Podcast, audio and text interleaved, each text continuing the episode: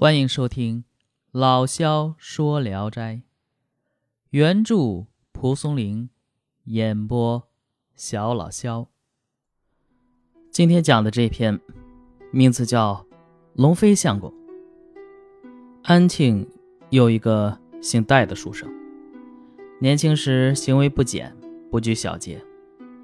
有一天，他在别处喝醉了酒，回家的路上遇到了已经。死去的表兄季生，他酒醉后啊，两眼昏花，竟忘了这季生已经死了，便问道：“你一向在什么地方啊？”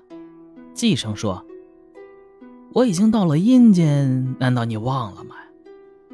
戴生这才恍然大悟，但酒醉之中也不感到害怕，问道：“你在阴间做什么呀？”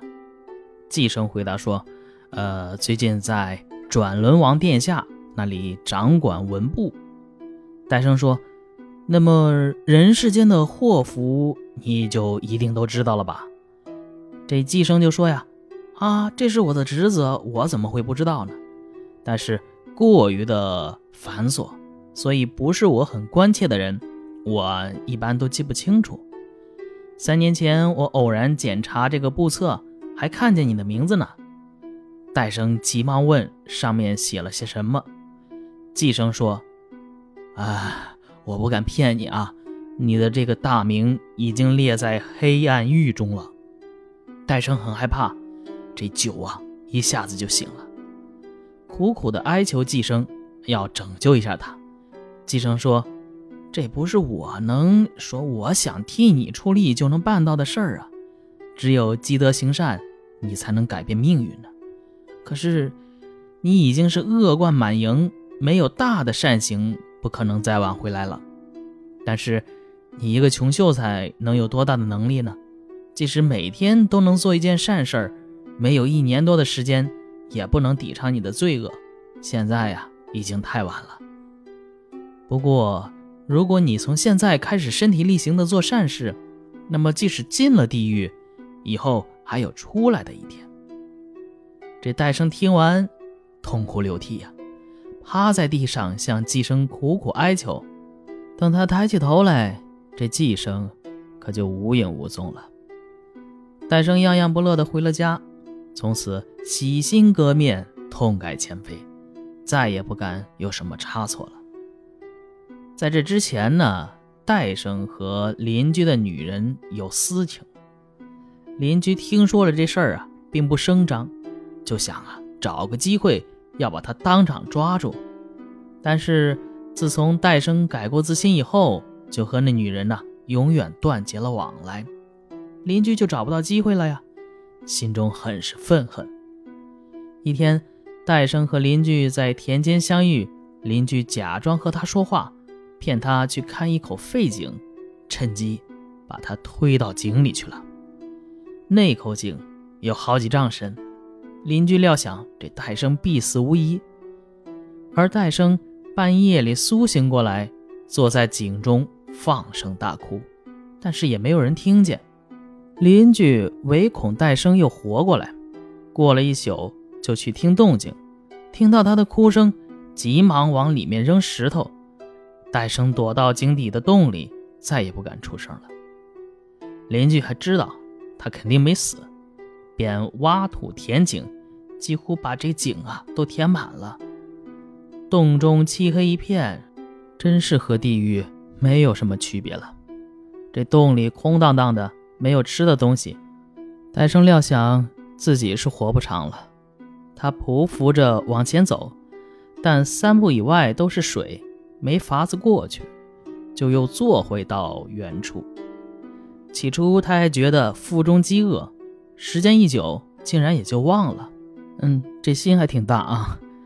于是就想啊，在这地下也没有善事可做，只有不断的念佛而已。不一会儿，只见灵火漂浮，银光闪闪，飘得满洞都是。他于是祷告道：“听说这灵火都是冤鬼，我虽然暂时还活着，但是估计……”也回不到人间了。如果可以一起说说话，也可以安慰一下我寂寞的心。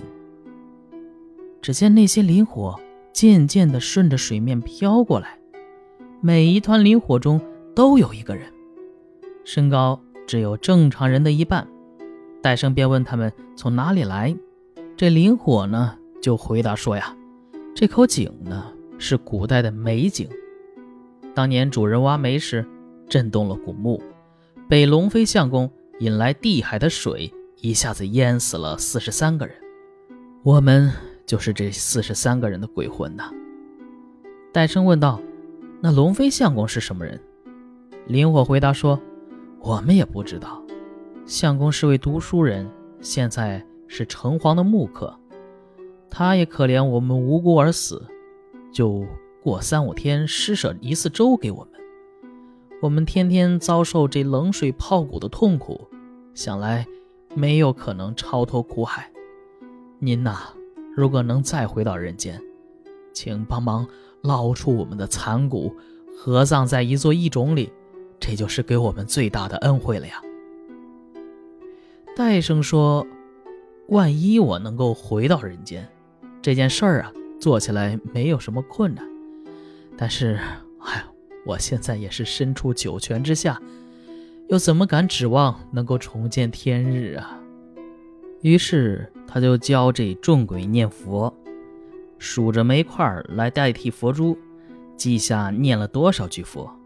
就这样，戴生也不知道时间的早晚，困了就睡觉，醒了就端坐在那里。忽然，洞的深处点了盏灯笼，众鬼欢喜地说：“这龙飞相公施舍吃的来了。”便邀请戴生一同前往。戴生担心有水阻挡过不去，众鬼便强拉硬拽的往前走。